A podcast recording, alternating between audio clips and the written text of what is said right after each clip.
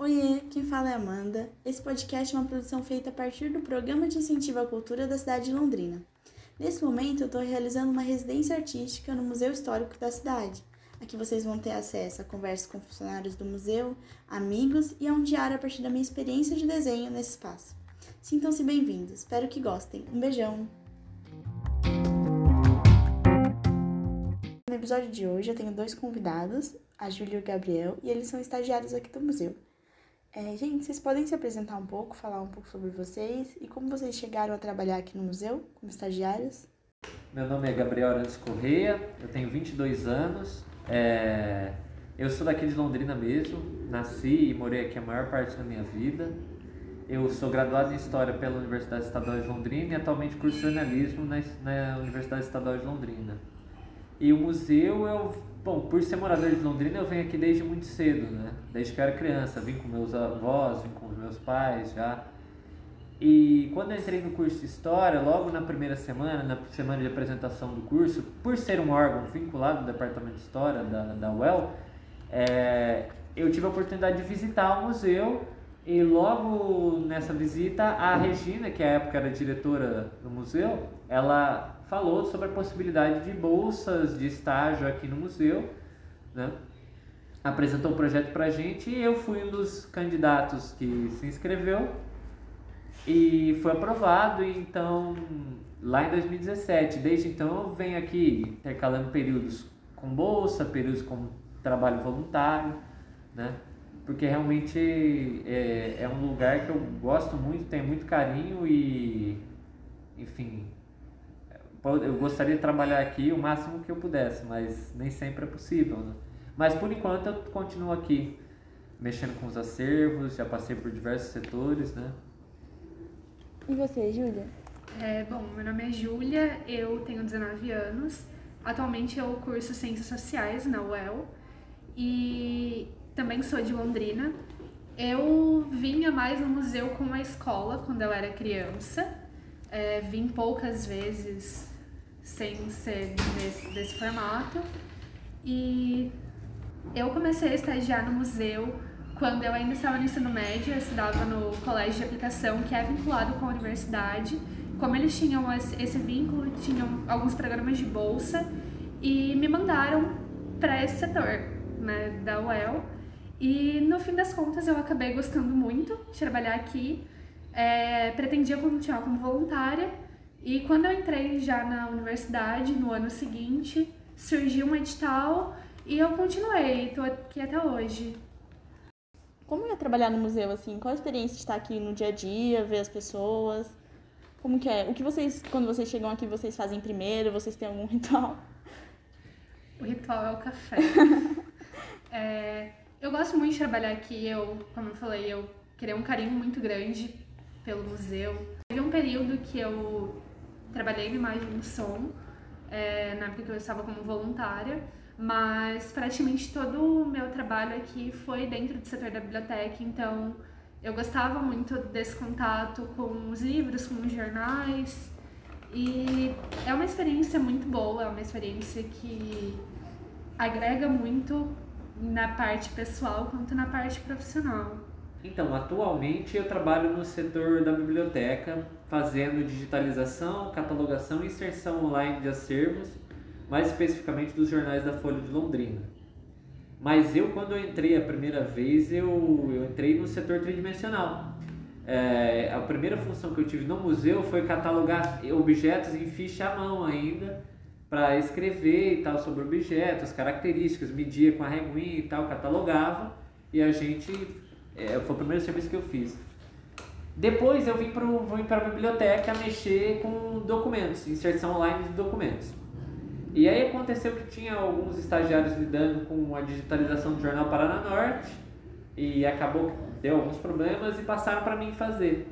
E aí eu, junto de outros estagiários, a gente catalogou, fez tudo e conseguimos finalizar o Jornal Paraná Norte, que está tudo online hoje disponível para consulta, através do, do, do, da, da Rede Museus Paraná. E os cuidados é, com esse material, que ele é delicado, como acontece assim, quando ele chega? o jornal ele, ele é menos delicado que os outros itens. Uhum.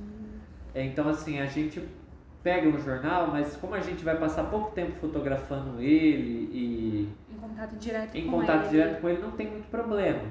É bom que é, é claro que é sempre bom você usar uma luva, até por conta de não entrar em contato com muita poeira, usar máscara, né? Hoje a gente usa máscara o tempo todo por conta do contexto da pandemia, mas é, o jornal, então a gente normalmente abre ele, tira as fotos, digital, digitaliza, sabe?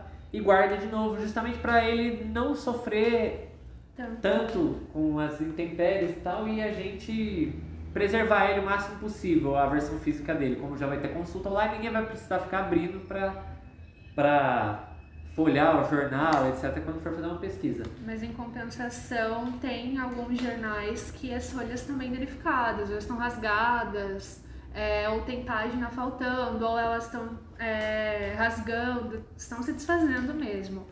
Então a gente tem um cuidado maior com essas páginas. É, agora a Rosângela, que é a responsável, a técnica responsável pelo setor, é, encontrou algumas formas de é, tirar um pouco a amassada desses jornais, é, uma Acondicionar melhor para fotografar, né? Para quando a fotografia for inserida online, o, o pesquisador ter o material o máximo, com o máximo de integridade possível né, no Sim. conteúdo. Compensação, os outros setores, igual eu falei mais cedo, ah, o negativo e fotografia é muito delicado. Aí eles são armazenados numa, numa sala fria, especial, com temperatura controlada, Umidade dentro de, e umidade também, exato. E dentro de armários à prova de fogo e tudo mais, porque enfim, o filme é inflamável, né? E aí sim você só pode entrar em contato com luva e não deixar cair em nenhum lugar e tal, porque principalmente negativo, qualquer coisa você destrói ele, ele arranha, ele mancha, ele fica marca de dedo, então não tem como você descuidar tanto. É, vocês lembram de algum material específico que chegou para vocês aqui no museu ou que vocês tiveram que lidar com ele que marcou de alguma maneira, assim, que vocês não esquecem que material era esse ou um objeto, por exemplo? de chegada de objeto, o que me marcou, até porque foi a única coleção que eu trabalhei tridimensional, foi a coleção do Fototoyo.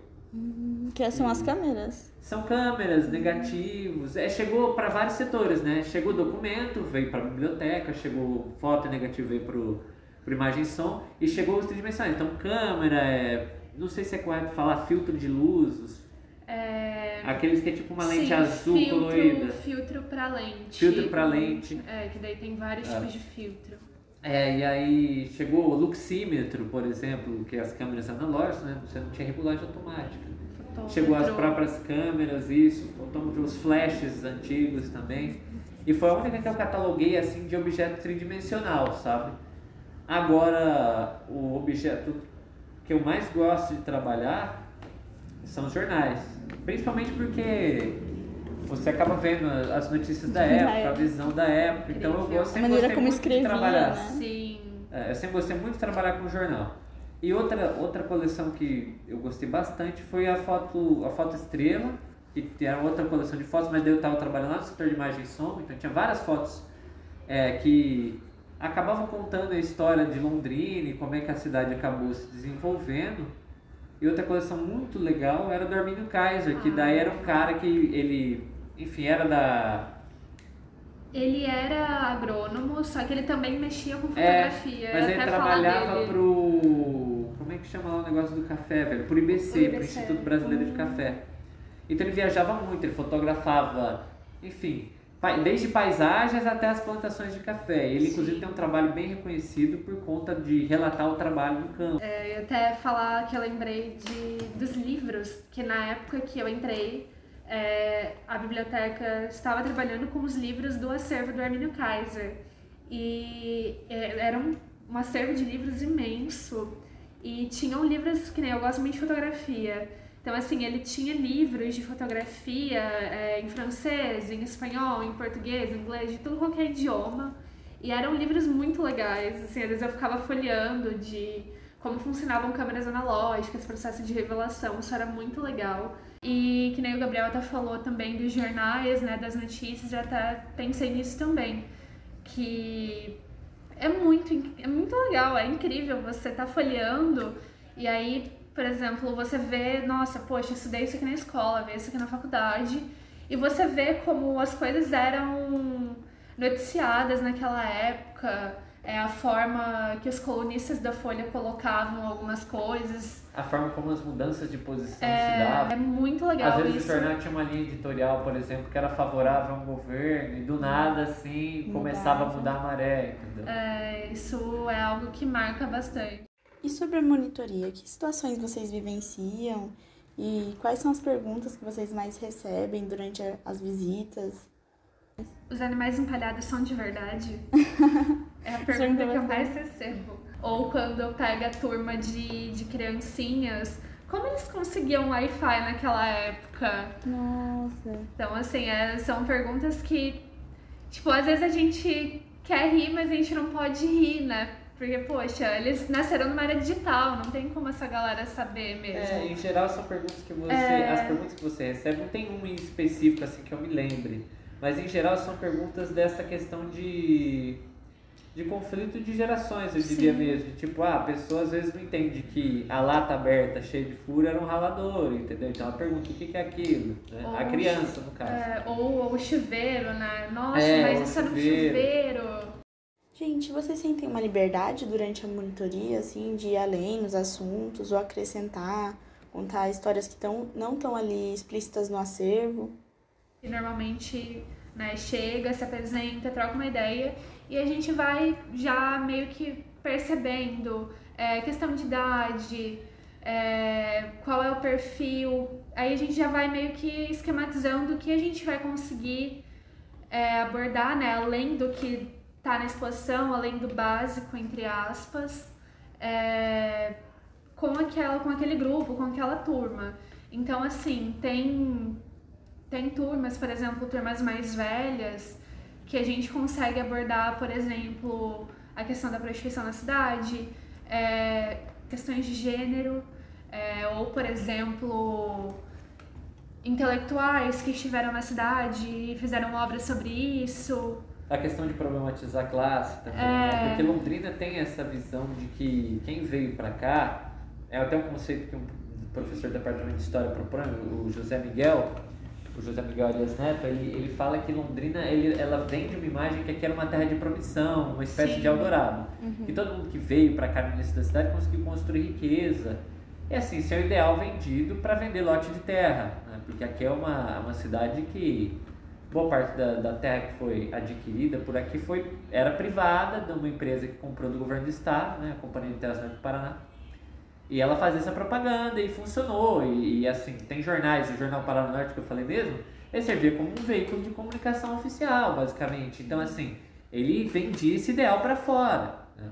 Assim como questão, por exemplo, de trabalho, por exemplo, trabalho infantil, enfim. É. É, questão racial, aí dentro, por exemplo, de coisas de lazer, é, clubes da cidade, é, questão de construção política, então são coisas que às vezes estão na exposição, mas estão de uma forma Passam muito vaga. é, né? ou que não estão na exposição e a gente traz para complementar.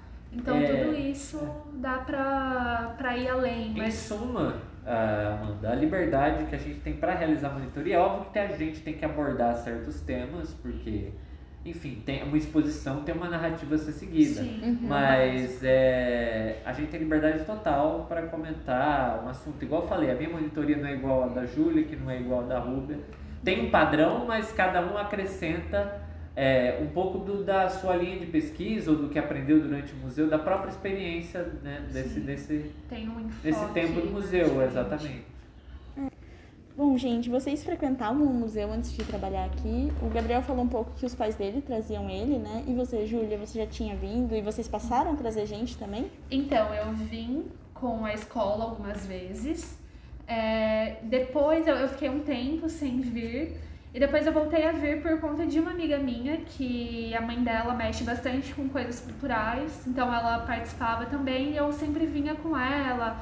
Vinha nesses eventos, como por exemplo Londrix. É, E depois que eu comecei a trabalhar aqui, também trouxe vários amigos e a gente fazia monitoria junto e né, uma monitoria entre muitas aspas e trazia, trouxe várias pessoas. Como era a visão de vocês, gente, antes de trabalhar aqui do museu? Que visão vocês tinham? Ah, a visão que eu tinha era de quem conhecia só a parte do, do térreo, né? Uhum. É, de quem conhecia a exposição fixa, às vezes uma ou outra exposição temporária que estava disponível ali. Sim. É, mas eu vou falar que a maior parte eu conheci depois de trabalhar aqui, né? Por ter acesso a partes, como por exemplo a reserva técnica, que armazena é, os objetos tridimensionais, ou a sala fria, que armazena as fotografias, ou a biblioteca, que tem esse tablado muito bonito, que poucas pessoas veem, porque aqui é uma área só para quem trabalha, para pesquisa, para estudante né? e tal. Até mesmo o jardim, que tem um certo planejamento e alguns itens lá, o público que vem aqui só visitar sem fazer uma visita guiada e tal, não conhece. E a gente não. Eu também não conheci, entendeu? Então, por exemplo, o jardim tem um planejamento de ter uma árvore de cada lugar do mundo etc., de cada continente.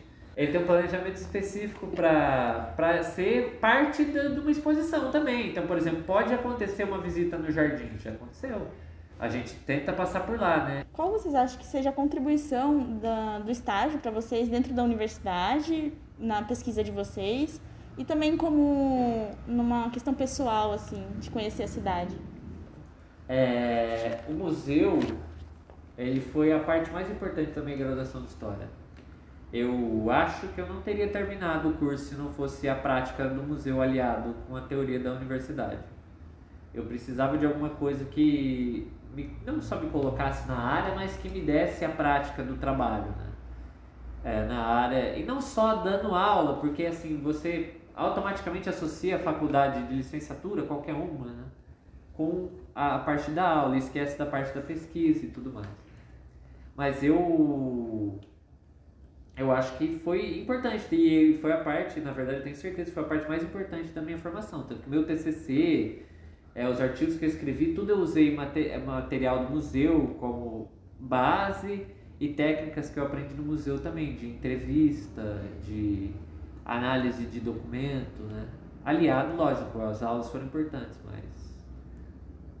Já no meu caso, nem ele, Gabriel falou da licenciatura, é, eu faço licenciatura e eu quero dar aula.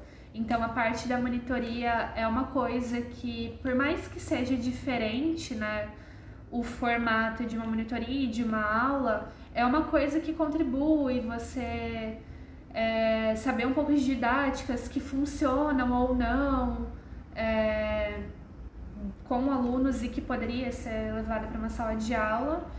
E em questão da faculdade, como eu faço ciências sociais, querendo ou não, não tem muito muita ligação direta com o Museu Histórico de Londrina, mas tem coisas é, da história da cidade ou do próprio museu que eu consigo associar com alguns conteúdos do curso, então às vezes eu acabo levando isso para trabalhos, provas, é, debates em sala de aula.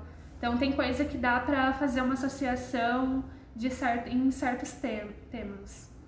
Vocês acham que a narrativa que vocês apresentam aqui no museu para as pessoas que vêm visitar, ela bate com a narrativa que vocês discutem na universidade ou é necessário acrescentar mais alguma coisa? Como, como vocês lidam com essas duas instâncias, assim, tanto aqui quanto da universidade? Depende, tem, tem certos conflitos de, de narrativas ou de coisas que faltam. Tem complementos que a gente tem que fazer tem que se ter em consideração que o museu ele possui uma exposição fixa datada, tá? Isso não é nenhum demérito para o museu falar, porque é uma exposição que foi feita há algum tempo já e, enfim, a, as ciências humanas mudaram, progrediram em algumas áreas e tem hoje temáticas que são discutidas muito profundamente que há 20 anos atrás você nem falava. Então, assim, tem coisas que a gente tem que complementar sim e tem conflitos sim com quem está na universidade, porque como a universidade não faz, digamos, uma materialização do conteúdo que ela apresenta, ela tem uma capacidade de se atualizar muito mais rápido do que um museu que precisa de uma verba, de uma reforma extensa para você conseguir materializar esse conhecimento novo numa exposição. Então, através das monitorias, é a nossa forma de, de atualizar essa narrativa da exposição. E vocês possuem algum lugar favorito dentro do museu? Algum lugar que vocês estão sempre indo? Seja um lugar que acesse alguma memória pessoal ou familiar, ou também um lugar que simplesmente vocês curtem estar, ficar um tempo. Então, eu gosto muito da biblioteca pela estrutura, eu acho muito bonita. Eu gosto da salinha fotográfica que está meio que abandonada. Como eu falei anteriormente, eu gosto muito de fotografia, então é, ver os materiais que tem lá é bem legal. Mas a biblioteca, assim, é, é muito impactante, né? Esse tablado e tal. Quando você entra é o lugar mais bonito, assim, do museu de fato. E tem, acho que mais um lugar que eu gosto muito de uma árvore canadense que tem ali, logo na entrada do Portão de São Paulo, que é um bordo. Eu acho ela bem bonita. Sim, ela é. Bem bonita mesmo. É um dos lugares favoritos. A área de lanche também é bem legal nas árvores, com as mesinhas de pedra. É, é bem, bem bacana, né? Ali era uma época, antes da pandemia, a gente acabava indo lá com as crianças e tal, depois da, da monitoria, e aí a gente ficava conversando um pouco mais, as crianças tiravam algumas outras dúvidas, né? Enfim, era bem bacana. O que vocês acham que as pessoas devem conhecer aqui no museu? O que vocês recomendam de, de vir ver? Eu acho que eu recomendaria a parte interna, tipo a biblioteca. É um lugar que é muito bonito, eu acho que as pessoas gostariam de conhecer essa parte. Mas como não tem acesso para todo mundo, eu acho que o trem. O trem é um lugar O trem talvez bonito. seja o objeto que mais chama atenção. É. Sempre. É, o trem ele é muito legal, a maior parte do pessoal quer visitar mesmo. E mas um lugar que eu acho que passa muito desapercebido e que tem um planejamento, igual eu falei, é o jardim. O jardim do museu, se você prestar atenção até na parte que tem algumas exposições ali externas, alguns objetos, as plantas, os pés de café, né? Eu acho que é um lugar que não chama tanta atenção, mas é bem legal. Gente, então eu agradeço. Obrigada por vocês tirarem um tempinho para falar comigo. É, espero que a gente se encontre mais vezes aqui no museu. Eu vou estar aqui se vocês precisarem de qualquer coisa. Eu que Obrigada a agradeço, mano. Obrigado pela oportunidade. O café está sempre aí. É, é o nosso padrão tomar um café. Obrigada, gente. Vamos tomar um cafezinho junto, Vamos então. tomar um café.